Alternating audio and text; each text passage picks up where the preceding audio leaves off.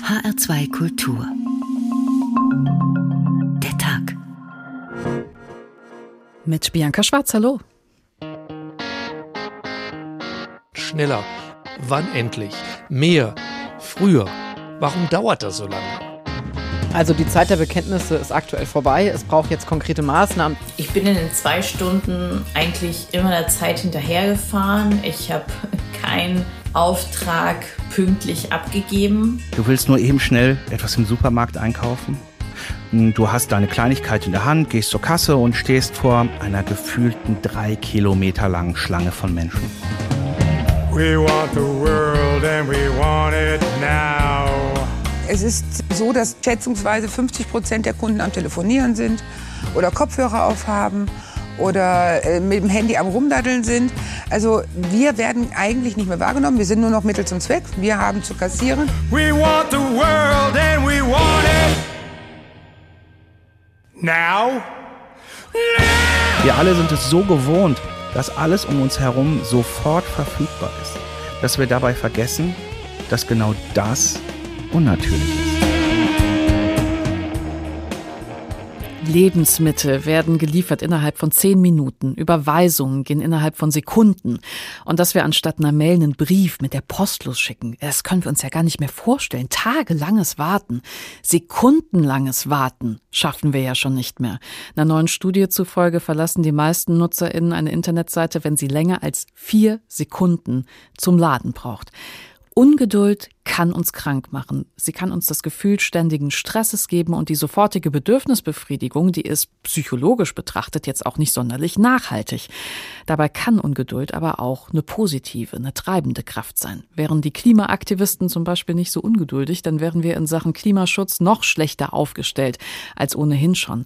Wann nützt die Ungeduld also unserer Gesellschaft und wann schadet sie? Sofort die neue allgemeine Ungeduld. So heißt der Tag heute. Und da gucken wir erstmal auf den Lebensmittellieferdienst Gorillas. Den gibt's seit 2020. Und er äh, wirbt mit dem Versprechen, dass er bestellte Lebensmittel innerhalb von zehn Minuten liefert. Und dieses Versprechen auch hält. Ne? Also die Kunden sind in der Regel begeistert. Aber solange das Berliner Start-up existiert, solange gibt's Kontroversen um die Arbeitsbedingungen. Zu geringe Stundenlöhne, zu oft viel zu spät ausgezahlt, unangemessene Arbeitsausrüstung, zu hohes Gewicht einzelner Lieferungen, schlechter Datenschutz der Mitarbeitenden.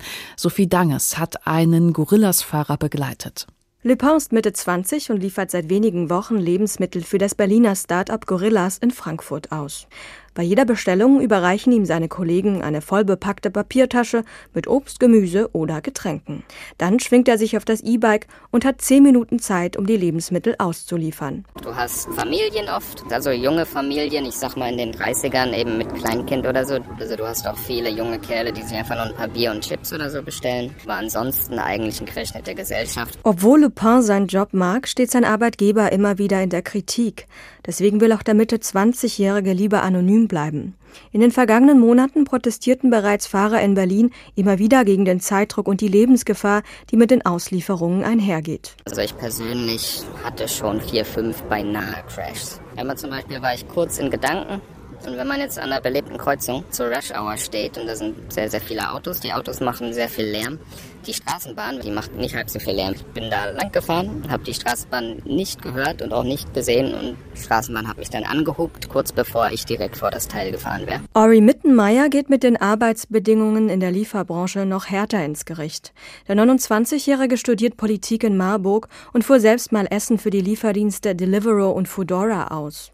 Inzwischen ist er in der Initiative Liefern am Limit aktiv und kämpft zusammen mit der Gewerkschaft Nahrung Genuss Gaststätten für bessere Arbeitsbedingungen. Laut Mittenmeier sind vor allem die befristeten Arbeitsverträge problematisch. Das ist körperlich harte Arbeit, die viel abverlangt. Dementsprechend kann man auch nicht immer 100 Prozent geben. Aber das ist dann der Arbeitgeberin-Seite dann öfters einfach mal eben egal, sondern sie schauen knallhart und gnadenlos eben auf die Statistiken. Und wenn die Statistiken nicht so gut aussehen, dann viel Glück dabei, eine Vertragsverlängerung zu bekommen. Auch für Kurierfahrer Lupin ist klar, für ihn ist die Arbeit als Lieferdienstfahrer nur ein vorübergehender Job. Sobald er sein Abitur nachgeholt hat, will er studieren und aus dem Niedriglohnsektor aussteigen. Leonie Ruland ist freie Autorin bei der Taz und sie hat selbst eine Weile als Rider bei einem Konkurrenten von Gorillas gearbeitet, nämlich bei Flink. Das ist ebenfalls ein Lebensmittellieferdienst mit dem Versprechen, innerhalb von Minuten die Ware zu bringen. Guten Abend, Leonie Ruland. Guten Abend. Sie haben in diesem Job ja ganz schön Stress, um dieses Lieferversprechen einzuhalten. Ist das Ihren Kunden und Kundinnen eigentlich klar? Also revanchieren die sich mit ordentlich Trinkgeld wenigstens? Ich glaube, das ist denen nicht ganz so klar. Ich glaube, dass man davon ausgeht, dass wir einfach genug Leute sind. Und tatsächlich, Trinkgeld ist sehr unterschiedlich. Also natürlich kriegen wir manchmal Trinkgeld, aber oft genug auch gar nichts. Also ähm, es gab schon auch Situationen, wo ich dann einen halben Kasten Bier in den fünften Stock gebracht habe und auch kein Trinkgeld dafür gekriegt habe. Ja, und da schmerzen die Knie. Ja, doll. Kann man so sagen, wer so die typischen KundInnen sind und was die so bestellen oder ist das ganz divers? Ich würde sagen, es ist divers und kommt auch ein bisschen darauf an, in welchem Einzugsraum man arbeitet. Also ich habe zum Beispiel im Raum Eppendorf gearbeitet. Da waren ähm, die KundInnen schon, würde ich mal sagen, vorrangig Studis, würde ich mhm. behaupten, also so zwischen 20 und 30. Aber natürlich gibt es auch mal alleinerziehende Elternpaare oder ältere Menschen. Also genau, aber ich würde so sagen, hauptsächlich schon eher junge Menschen. Es gibt ja bei Flink und auch bei Gorillas so also drei Jobgruppen, sag ich mal. Es gibt die Picker, die Rider und die Hubmanager. Sie waren ein Rider, also sind eine Fahrradfahrerin quasi gewesen, die die Ware dann gebracht hat. Aber können Sie kurz erklären, was in diesen paar Minuten passiert, nachdem ich als Kunde die Bestellung aufgegeben habe? Ja, also einmal klingelt das Handy von den Pickern ganz, ganz oft, weil es piept pro eingehende Bestellung. Das heißt, das allein ist schon total Stress für die Ohren. Dann piepst es durch den ganzen Raum und die Picker rasen los, haben so einen kleinen Wagen und sammeln dann die ganzen bestellten Waren ein. In diesem, ihr könnt euch das vorstellen, das ist wie, ähm, wie ein normaler Supermarkt, rennt dann da rum und sammelt die Waren ein. In der Zeit bereiten sich die Rider schon vor, holen Helm, holen sich eine Tasche, paar stellen ihr Fahrrad bereit und stehen dann bereit, sobald die Pickerin angerast kommt mit der Bestellung und die wird dann in den Rucksack gepackt und dann fährt der Rider, die Riderin auch schon los. Die Kundinnen müssen ja nur ein paar Minuten warten auf ihre Bestellung. Aber sind die trotzdem ungeduldig? Also stehen die wirklich dann an der Tür und schimpfen, wenn es dann doch mal elf Minuten gedauert hat? Nee, gar nicht. Überhaupt okay. nicht. Also eigentlich ähm, sind wir immer schon total überrascht, dass wir so schnell sind. Ganz oft gibt es dann diesen äh, witzigen Spruch, ha, wir sind ja flink, musste ich mir sehr oft anhören. Also die erwarten es eigentlich gar nicht. Hm, okay, das ist ja aber dann schon mal gut, dass Sie nicht noch mit ungeduldiger Kundschaft konfrontiert sind. Nee, genau. Dann verstehe ich nur nicht ganz so sehr, warum dann von uns eben von der Firma aus erwartet wird, so, so krass schnell sein zu müssen. Ja, wären 30 Minuten später wahrscheinlich auch okay und Sie hätten ein bisschen entspanntere Zeit dahin. Genau, oder selbst 20 Minuten oder so. Also ich mhm. meine, wenn man irgendwie Essen bestellt oder so, dann wartet man teilweise ja auch irgendwie 45 Minuten oder so und das nimmt man ja auch in Kauf. Ihre Schichten haben so zwischen sechs und acht Stunden gedauert und Sie haben ja gerade schon geschildert, es kommen unfassbar viele Bestellungen rein, dauernd piepst irgendwo, wenn man in der Zentrale ist. Dieses konstante Unterstromsein für diese sechs bis acht Stunden, was hat das denn mit Ihnen gemacht? Vor allem, dass ich überhaupt gar keinen Bock mehr hatte. Also am Ende hatte ich wirklich überhaupt keine Lust mehr, auch ähm, überhaupt zur Arbeit zu gehen. Das war am Anfang ganz anders. Da hatte ich sehr viel Spaß an der Arbeit. Äh, ich fahre auch super gern Fahrrad, deswegen habe ich es überhaupt angefangen. Mhm. Und am Ende hatte ich einfach gar keine Lust mehr, überhaupt hinzukommen. Und bei jedem Piepston hat sich in mir schon alles zusammengezogen und äh, ich war einfach grundgenervt so von dieser ganzen Situation. Finden Sie, das wird ja diesen Lebensmittellieferdiensten oft vorgeworfen, dass, dass so Dienste wie Flink oder Gorillas unüberlegten Konsum fördern? Oder ich meine, was die Leute bestellen können, ist ja durchaus ein bisschen limitiert. Ist das gar nicht so und die bestellen tatsächlich Notwendiges? Naja, sie können tatsächlich alles bestellen. Ne? Also es gibt da, das ist wie ein Supermarkt, es gibt da wirklich alles. Also von. Ach so, Moment, äh, warte, da muss ich kurz ein, ein, Ich dachte, mhm. das ist beschränkt auf, was eine Person halt tragen kann. Das heißt, wenn, nee. wenn ich jetzt mehr bestelle, kommen mehrere Rider. Genau. Ah. Die können super viel bestellen, ja. Also das hatten wir tatsächlich auch schon, dass dann zwei Rider kamen, weil halt es super eine super schwere Lieferung ähm, wir dorthin bringen mussten und dann wurde sich auch gewundert, dass wir zwei sind, wo ich dachte, naja, was was wird denn erwartet? Wir können so viel ja gar nicht tragen. Ich kann diese Waschmaschine nicht alleine bringen. Ja, genau. Es gab auch Situationen, da waren wir zu dritt.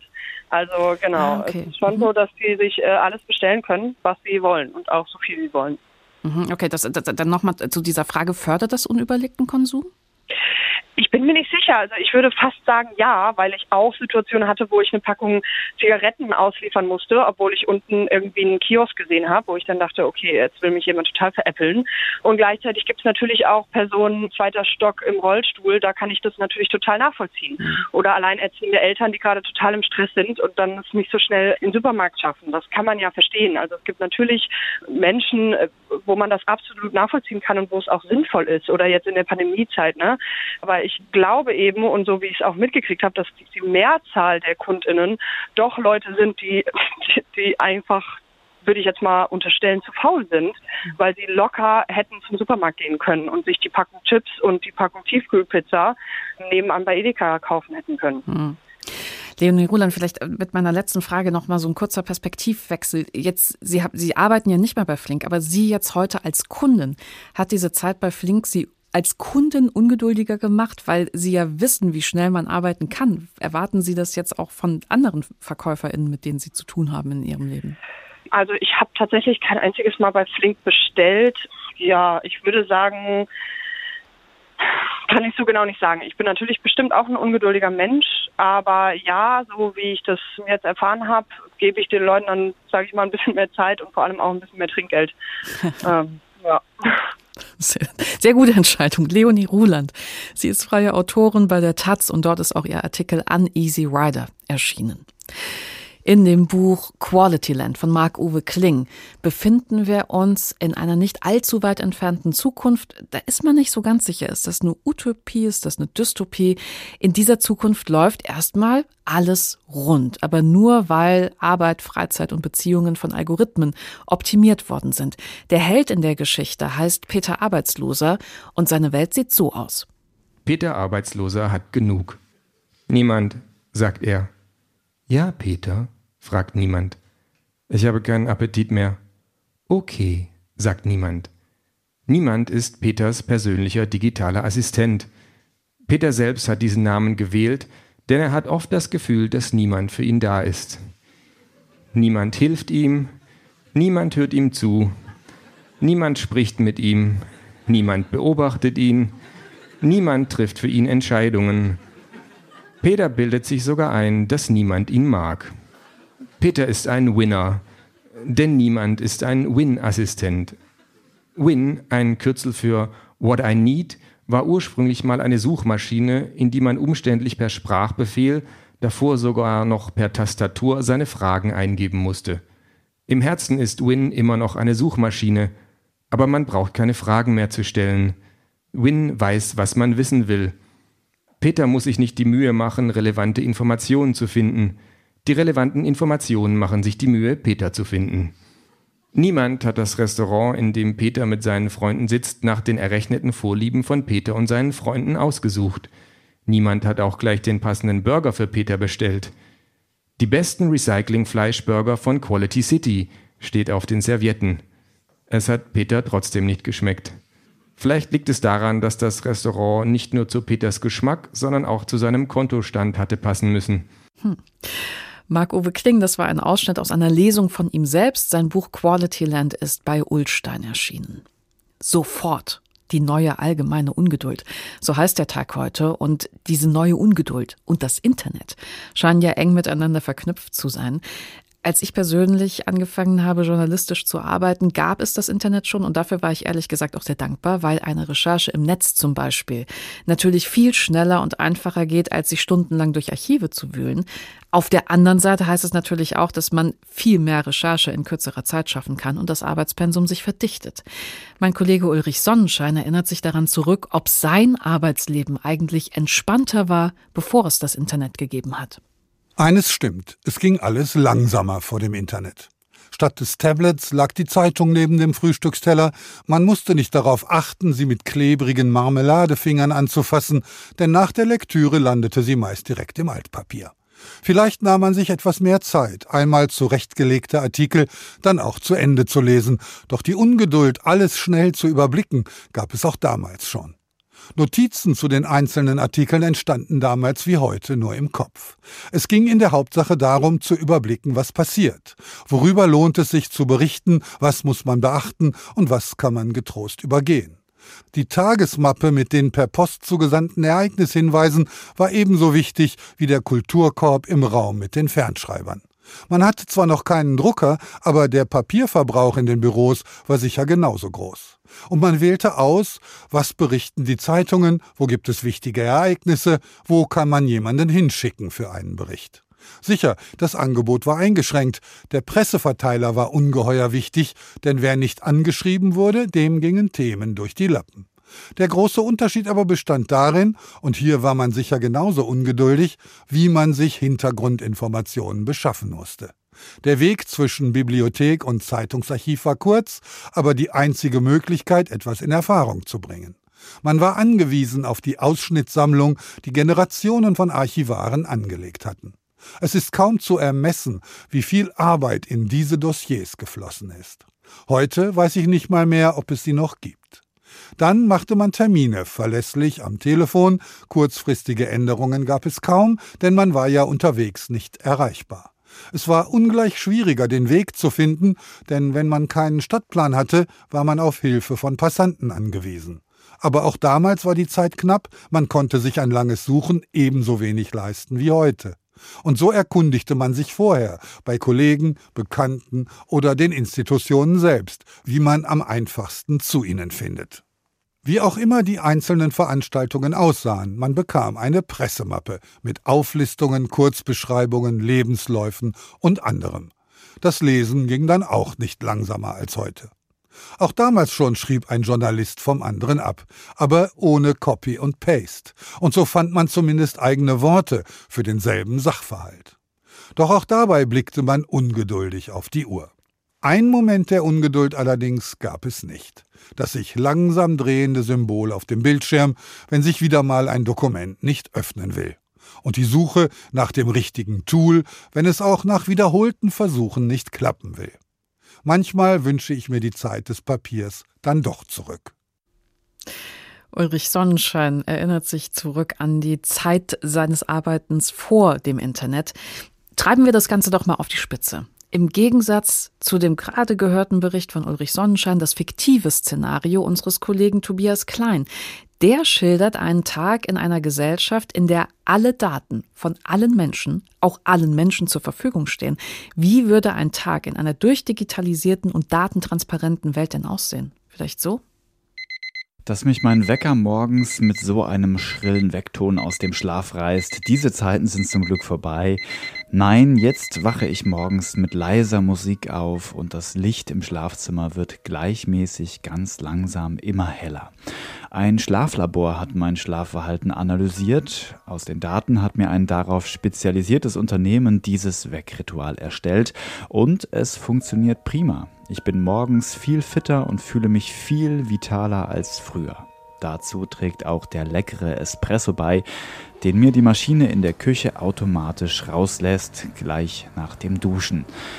Sehr lecker, da nehme ich doch noch einen. Ausgabe verweigert. Wollen Sie trotzdem fortfahren? Nein, lieber nicht. Mein Ernährungsberater erlaubt mir zwei Tassen Espresso am Tag, einen morgens, einen nach dem Mittagessen und den zweiten hebe ich mir lieber auf.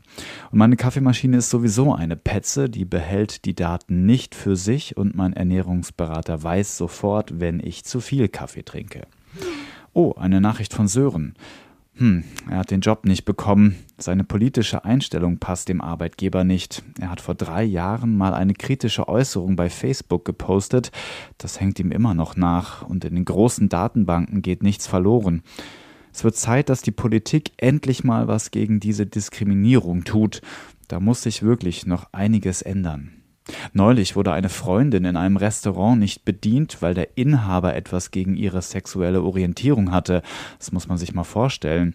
Aber sie hat das öffentlich gemacht und er hat einen regelrechten Shitstorm geerntet. Viele haben sein Restaurant boykottiert und dann hat er sich entschuldigen müssen. Zum Glück kommt sowas nur noch selten vor. Seitdem alle Daten für alle zugänglich sind, ist die Gesellschaft tatsächlich viel toleranter geworden. Aber auch da gibt es noch Luft nach oben. So, dann fahre ich mal auf die Arbeit, mit dem Fahrrad natürlich. Meine Krankenkasse hat mir neulich mitgeteilt, dass ich mehr Sport machen muss. Ansonsten würden sie den Beitrag erhöhen. Immerhin kriege ich am Jahresende einen Zuschuss für das Fahrrad. Na gut, nur wenn ich auch eine bestimmte Anzahl an Kilometern gefahren bin, aber das wird schon klappen. Auf der Arbeit muss ich mich heute ranhalten. Ich habe die letzten Tage etwas getrödelt und außerdem das ein oder andere Private erledigt. Das ist natürlich alles dokumentiert und mein Arbeitgeber hat mir mitgeteilt, dass ich noch eine Stunde nacharbeiten muss. Ja, das stört mich schon manchmal, dass ich so kontrolliert werde. Aber es zeigt Wirkung. Ich bin oft fokussierter als früher, aber manchmal sehne ich mich einfach danach, alles mal ein bisschen ruhiger angehen zu lassen und nicht immer das Gefühl zu haben, dass mich jemand beobachtet. Mein Mittagessen nehme ich in der Kantine ein. Ich muss mich am Tisch einfach nur mit meinem Smartphone anmelden und schon bringt mir ein Kellner das Essen. Mein Essen, das mir mein Ernährungsberater zusammengestellt hat. Alle meine Gesundheitswerte fließen in die Berechnungen ein und ich muss sagen, ich habe mittlerweile mein Idealgewicht. Perfekt. Ein Kollege erzählt mir, dass er viel lieber ein Steak gegessen hätte, aber das lässt sein ökologischer Fußabdruck in diesem Monat nicht mehr zu. Er hat sein CO2-Kontingent fast aufgebraucht und er will keine zusätzliche Steuer bezahlen müssen. Der Nachmittag geht dann ziemlich schnell rum und ich muss mich nach der Arbeit noch auf einen Banktermin vorbereiten. Ich brauche einen Kredit und weiß, dass meine Scoring-Werte nicht die besten sind. Das liegt allerdings nicht an mir, sondern an meinen Nachbarn. Die haben wohl ein paar Raten nicht bedienen können und ziehen jetzt das gesamte Wohngebiet im Score herunter. Der Bankberater sagt mir, dass er mir den Kredit geben kann, aber leider nur zu ziemlich schlechten Bedingungen. Ich lehne ab und verlasse die Bank. Ich brauche jetzt einen Drink. Die Bedienung in der Bar sieht mich fragend an, als sie mir den Drink hinstellt. Die Statistik hat ihr längst verraten, dass ich eigentlich nur am Wochenende Alkohol trinke. Ich zucke mit den Schultern und bestelle gleich noch ein, wohlwissend, dass ich am nächsten Tag Post von meiner Krankenkasse und von meinem Arzt haben werde. Aber das ist mir heute egal. Sofort die neue allgemeine Ungeduld. So heißt der Tag heute. Und nach dieser Gegenüberstellung von Leben ohne Internet zu Leben mit völliger Datentransparenz stellt sich ja die Frage, ob das Internet uns ungeduldiger macht. Es gibt zahlreiche Studien, die das bestätigen. Die argumentieren folgendermaßen. Durch die ständige Erhöhung der Taktung von Informationen im Internet erhalten immer kleinere Zeitintervalle Relevanz. Gleichzeitig sinkt die Toleranz der User für Wartezeiten und die Menschen kultivieren im Netz also ihre Ungeduld.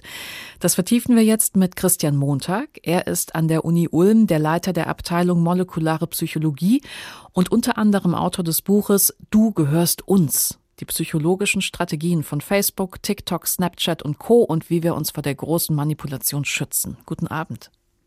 Ja, guten Abend. Ich freue mich, dass ich da sein darf.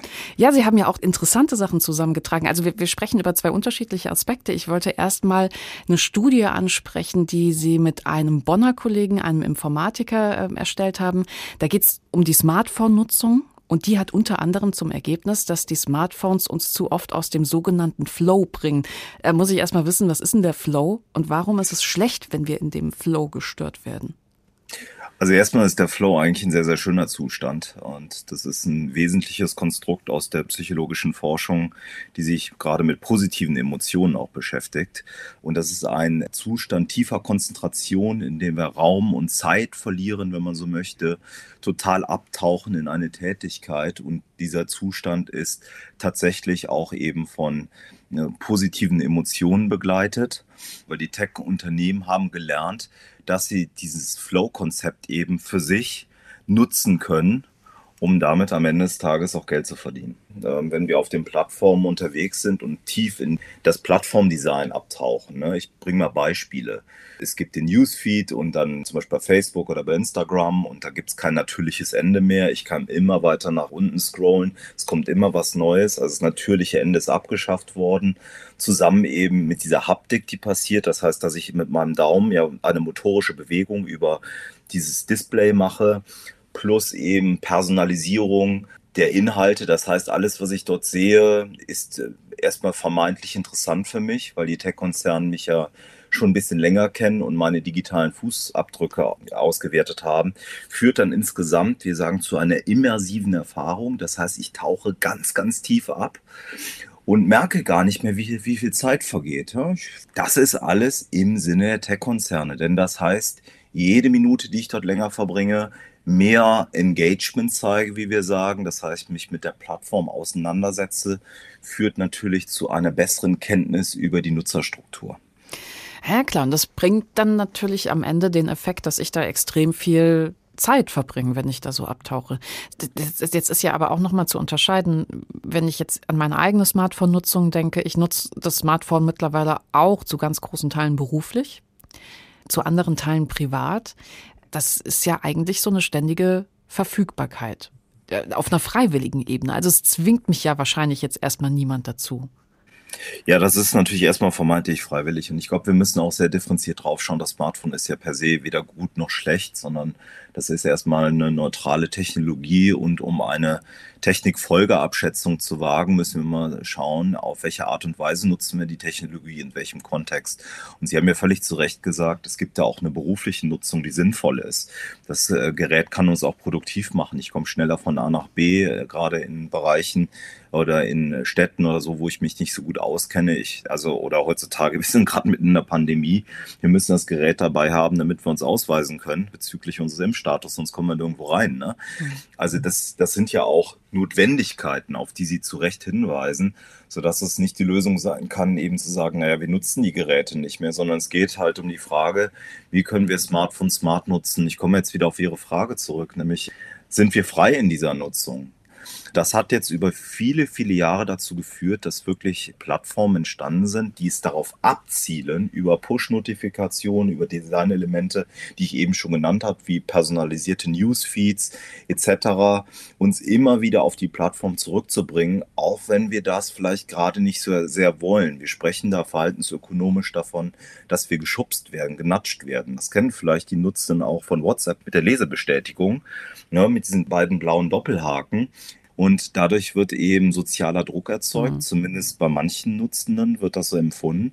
Und dadurch wird natürlich äh, dann hier Kommunikation beschleunigt und findet vielleicht auch noch mehr statt.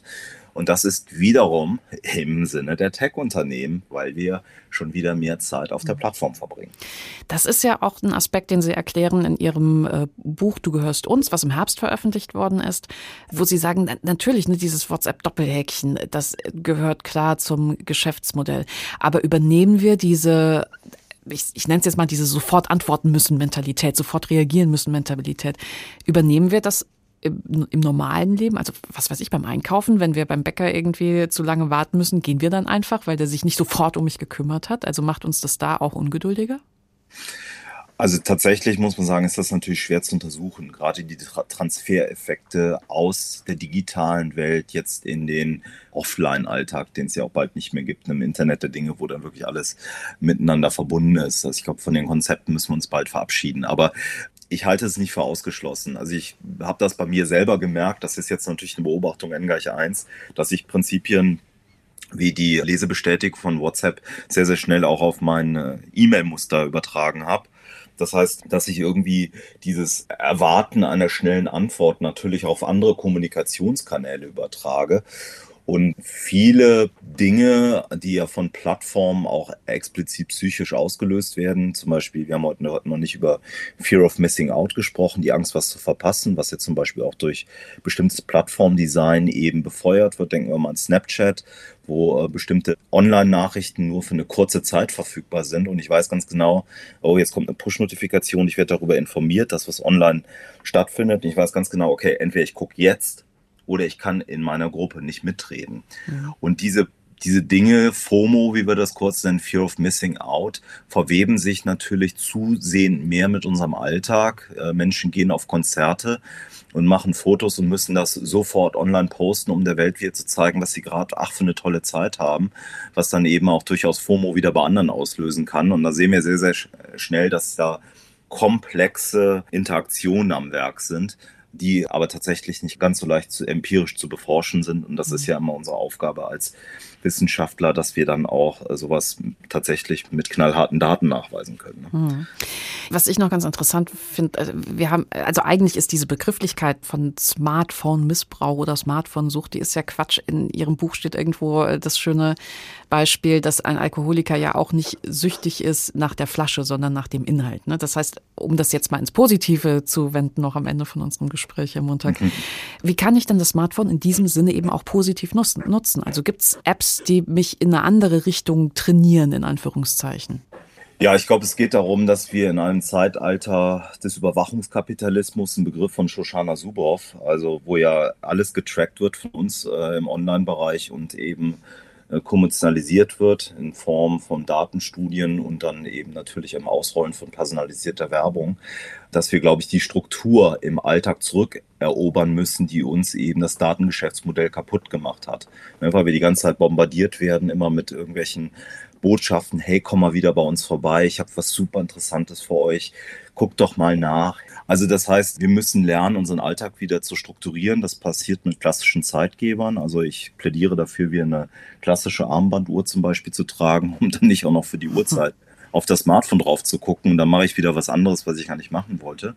Darüber hinaus haben wir gerade eine ganz äh, interessante Kampagne am Laufen, die heißt Scavis, mit C geschrieben, scavis.net, wo wir eine App entwickelt haben, die auch äh, kostenlos verfügbar ist, wo man erstmal sein eigenes Online-Verhalten in Form von Fragebogendaten mit anderen abgleichen kann und danach eben bei Personen, die angeben, dass sie vielleicht so eine gewisse Art von Problemnutzung haben, so im Alltag so ein paar Tipps bekommen von uns über mehrere Wochen, wie sie denn eben äh, von ihrem vielleicht etwas zu viel an Online runterkommen können. Und diese App ist anonymisiert, sie ist kostenlos und sie nutzt der Forschung von Christian Montag von der Uni Ulm. Skavis.net, Skavis mit C und mit V, da finden Sie alle Infos. Und sein Buch Du gehörst uns, die psychologischen Strategien von Facebook, TikTok, Snapchat und Co. und wie wir uns vor der großen Manipulation schützen, das gibt's im Blessing Verlag. In dem Buch Quality Land von Marc-Uwe Kling ist in einer nahen Zukunft die Welt durchoptimiert durch Algorithmen. Die Menschen kennen Ungeduld nicht mehr, weil ihre Bedürfnisse befriedigt werden, bevor sie sie überhaupt verspüren. Der Held in der Geschichte heißt Peter Arbeitsloser und sein digitaler Assistent für ein besseres Leben heißt Niemand. Vor der Tür wartet schon ein selbstfahrendes Auto auf ihn. Niemand hat es gerufen. Hallo Peter, sagt das Auto. Sie möchten nach Hause? Ja, sagt Peter und steigt ein. Ohne weitere Fragen nach Weg oder Adresse fährt das Auto los. Man kennt sich. Oder zumindest kennt das Auto Peter. Der Name des Autos wird Peter auf einem Display angezeigt. Es heißt Karl. Schönes Wetter, nicht wahr? fragt Karl. Smalltalk aus, sagt Peter. Dann spiele ich jetzt zu Ihrem Vergnügen die größten Kuschelrock-Hits aller Zeiten, sagt das Auto und macht Musik an. Schon seit 23 Jahren hört Peter Kuschelrock. Sein ganzes Leben lang. Mach das bitte aus, sagt er. Nichts lieber als das, sagt das Auto. Ich muss gestehen, Ihre Mucke ist so gar nicht meine. So? fragt Peter. Was gefällt dir denn? Ach, wenn ich alleine rumfahre, höre ich meistens Industrial, sagt das Auto. Mach mal an.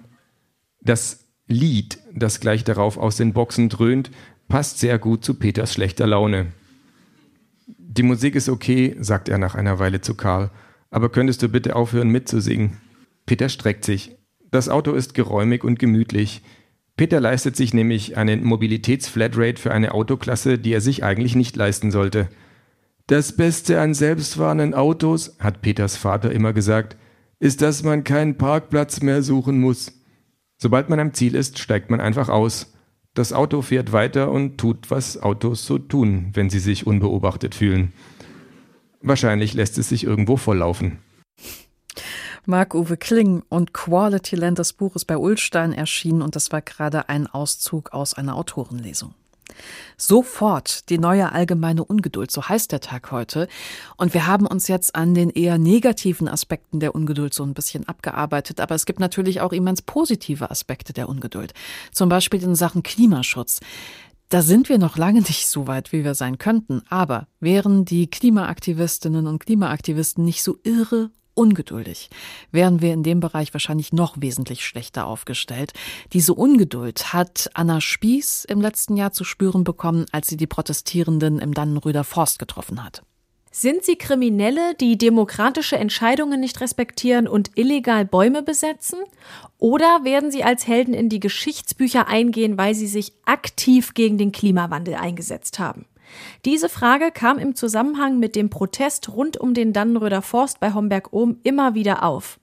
Für die meisten Aktivisten und ihre Unterstützerinnen ist klar, wenn die Politik nichts tut, müssen wir die Sache selbst in die Hand nehmen.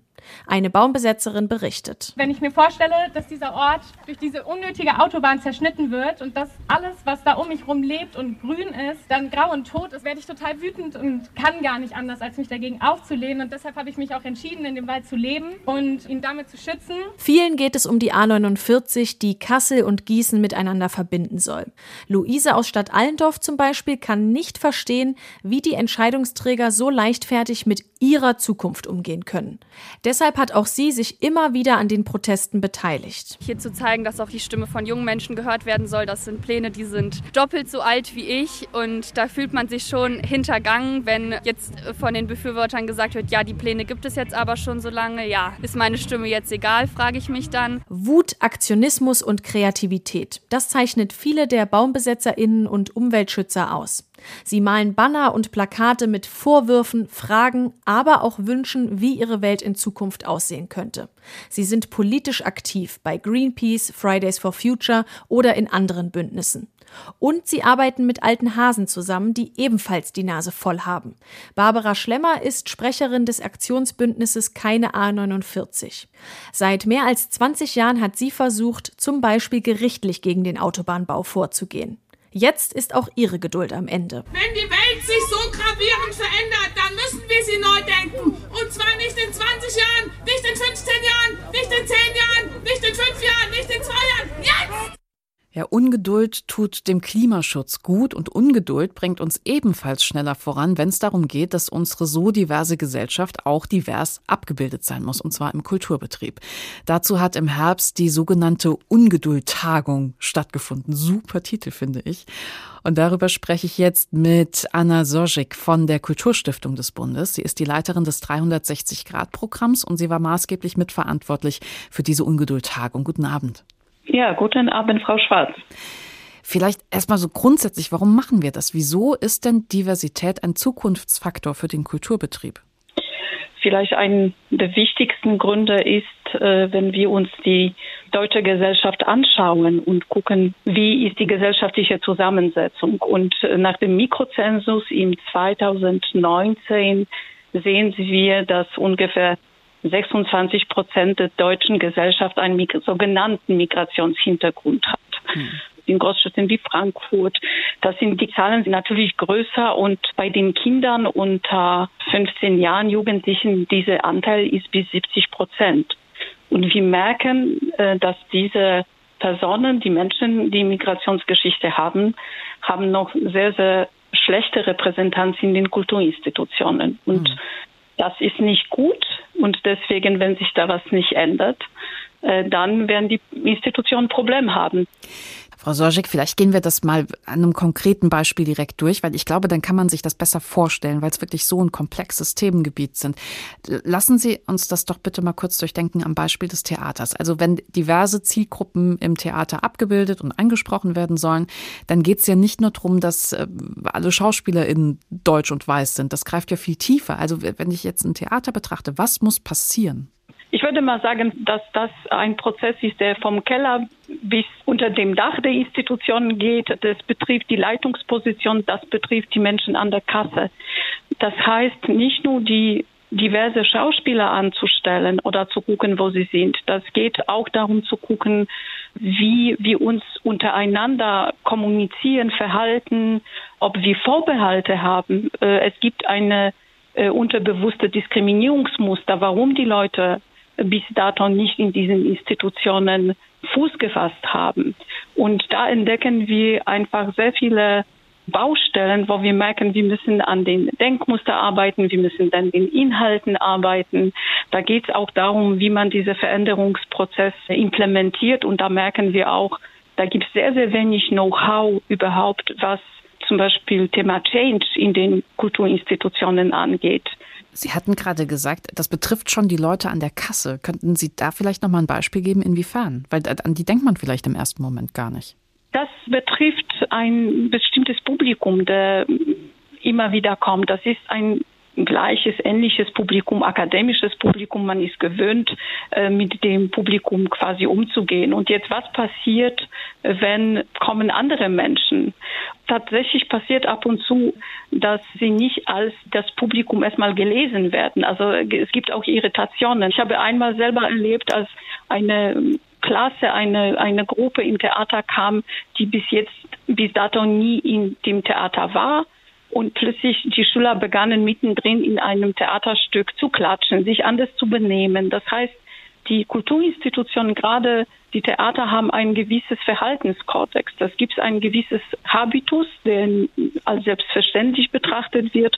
Und wenn wir diverser sein wollen, uns öffnen sollen, das heißt, diesen Habitus auch durchaus zu hinterfragen, äh, sich zu öffnen. Und das heißt auch an der Tür, an der Pforte schon damit umgehen zu können und auch die Leute zu begrüßen, sie willkommen zu heißen und nicht ihnen das Gefühl zu geben, hm, das ist was komisch. Also der passt hier sozusagen nicht. Deswegen, da fängt das schon an. Ja, also da sind wir bei den Stichworten Willkommenskultur.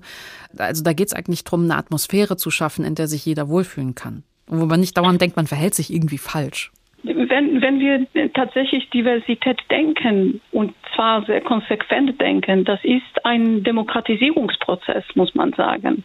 Da geht es darum, nicht das Gleiche im Grün zu haben, sondern tatsächlich diese Diversität als was anderes zuzulassen.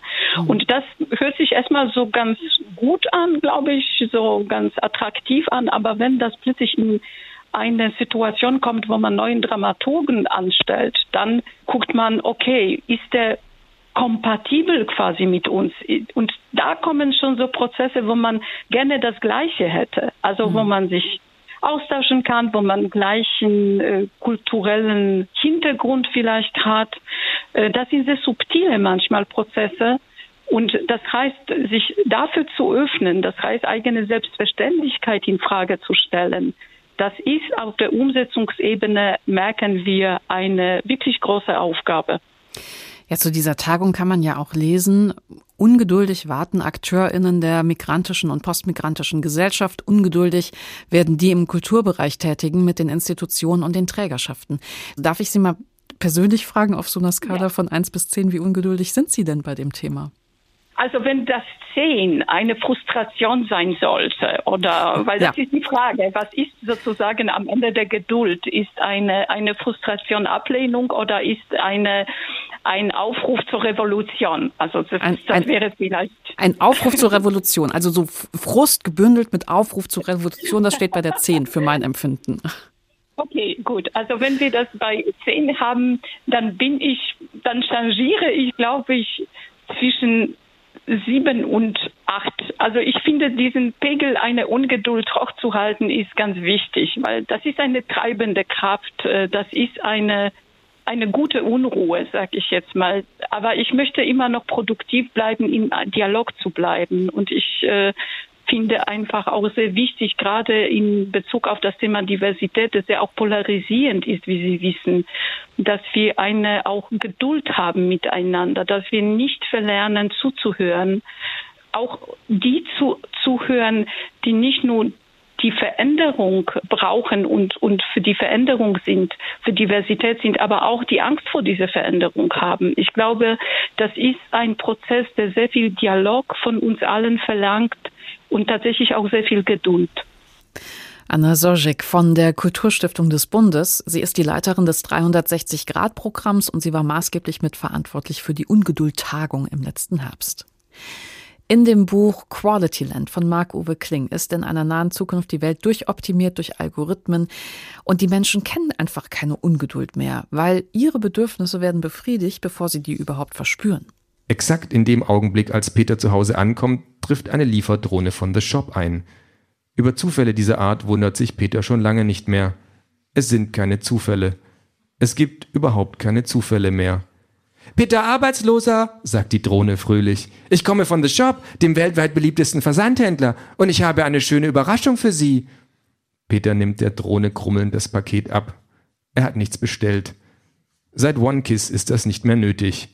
OneKiss ist ein Premium-Service von The Shop und das Lieblingsprojekt des legendären Firmengründers Henrik Ingenieur. Wer sich durch nur einen Kuss auf sein Quality Pad für One Kiss anmeldet, bekommt fortan alle Produkte, die er bewusst oder unbewusst haben will, zugeschickt, ohne sie bestellen zu müssen. Das System errechnet für jeden Kunden eigenständig, was er will und wann er es will. Schon der erste Slogan von The Shop lautete, wir wissen, was du willst. Inzwischen bestreitet das keiner mehr. Machen Sie das Paket doch gleich auf, schlägt die Drohne vor. Es bereitet mir immer ein großes Vergnügen, miterleben zu dürfen, wie sich meine Kunden freuen. Wenn Sie es wünschen, kann ich auch gleich ein Unboxing-Video auf Ihre persönliche Seite bei Everybody stellen. Mach dir keine Umstände, sagt Peter. Och, das sind doch keine Umstände, sagt die Drohne. Ich nehme sowieso immer alles auf. Peter öffnet das Paket. Darin liegt ein brandneues Quality Pad, das aktuelle Quartalsmodell. Peter hätte nicht gedacht, dass er sich ein neues Quality Pad gewünscht hat. Immerhin besitzt er das Modell aus dem letzten Quartal. Muss ein unbewusster Wunsch gewesen sein. Marc-Uwe Kling hat hier selbst gelesen aus seinem Buch Quality Land, wenn Sie das mochten, das ist bei Ulstein erschienen. Sofort die neue allgemeine Ungeduld, so heißt der Tag heute.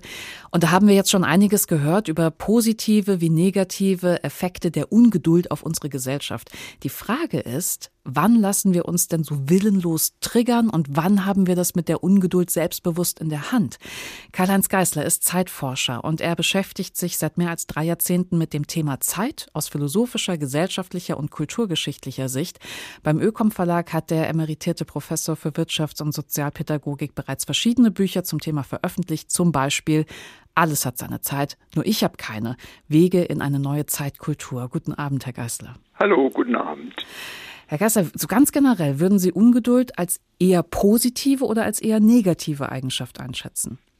Das kommt darauf an, wen Sie fragen. Äh, Sie? Bei mir ist es eher negativ. Es gibt natürlich ganze Bevölkerungsschichten und das sind besonders diejenigen, die viel Einfluss haben, die die Ungeduld für eine positive Tugend halten. Und zwar deshalb, weil sie damit reicher werden. Weil sie reicher werden, also so wie wir das jetzt heute in der Sendung schon von den Social-Media-Plattformen gehört haben. Ja, reicher heißt natürlich, dass überall dort, wo Zeit in Geld verrechnet wird, auch Ungeduld herrscht.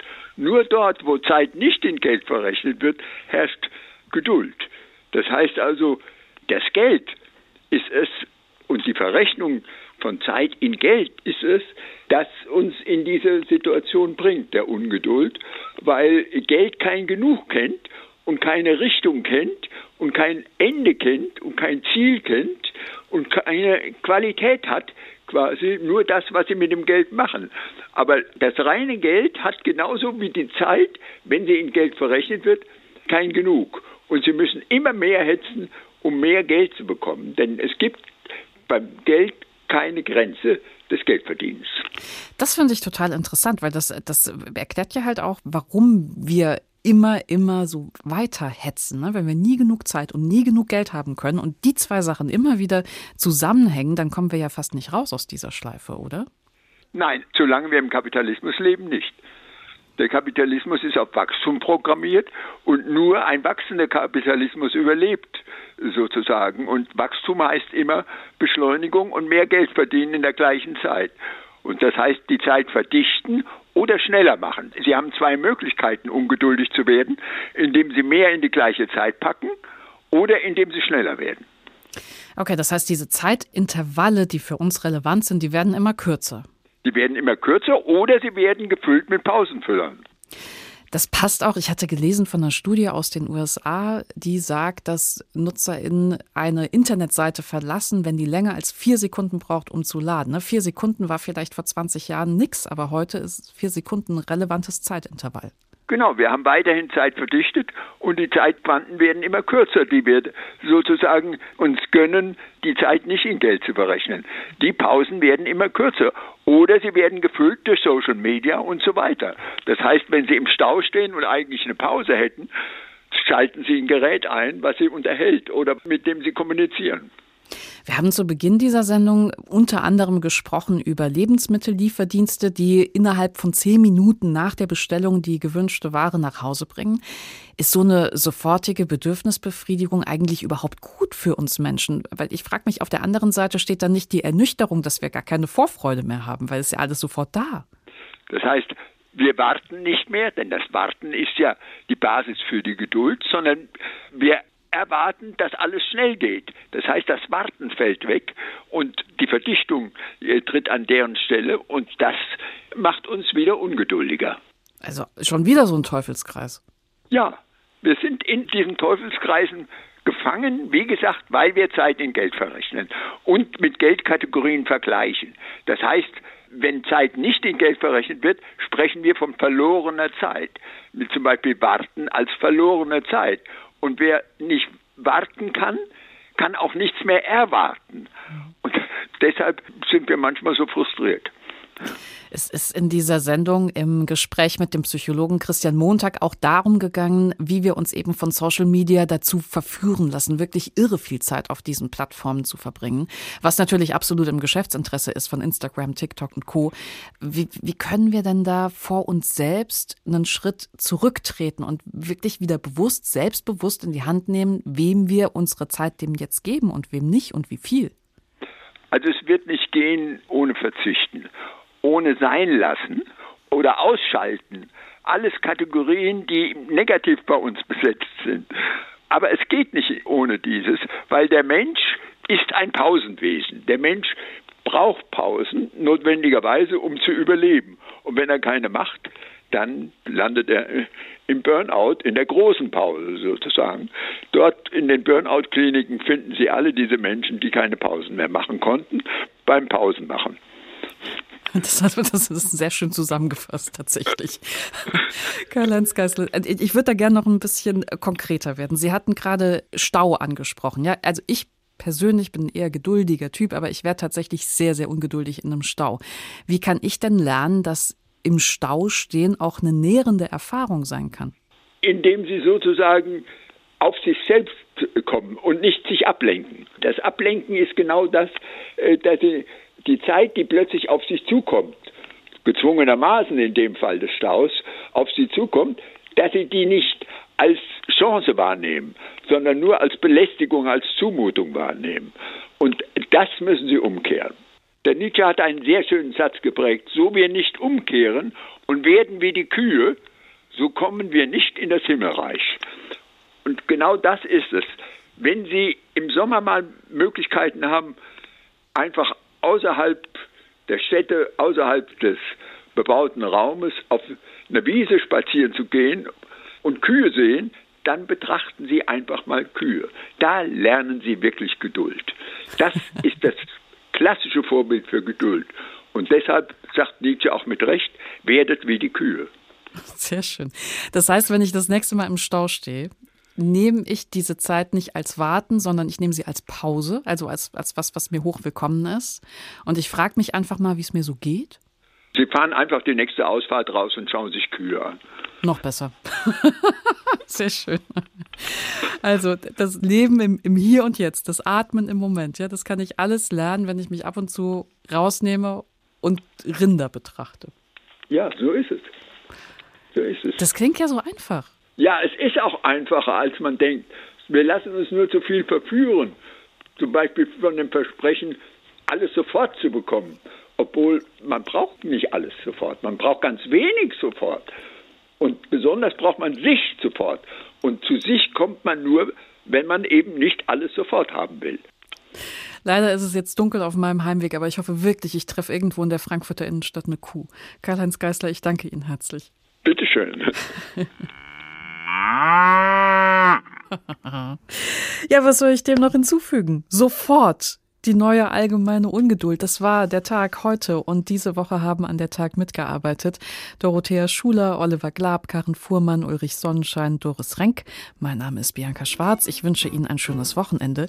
Und in diesem speziellen Fall wünsche ich Ihnen außerdem eine Kuh, der Sie beim Wiederhören zuschauen können. Auf bald.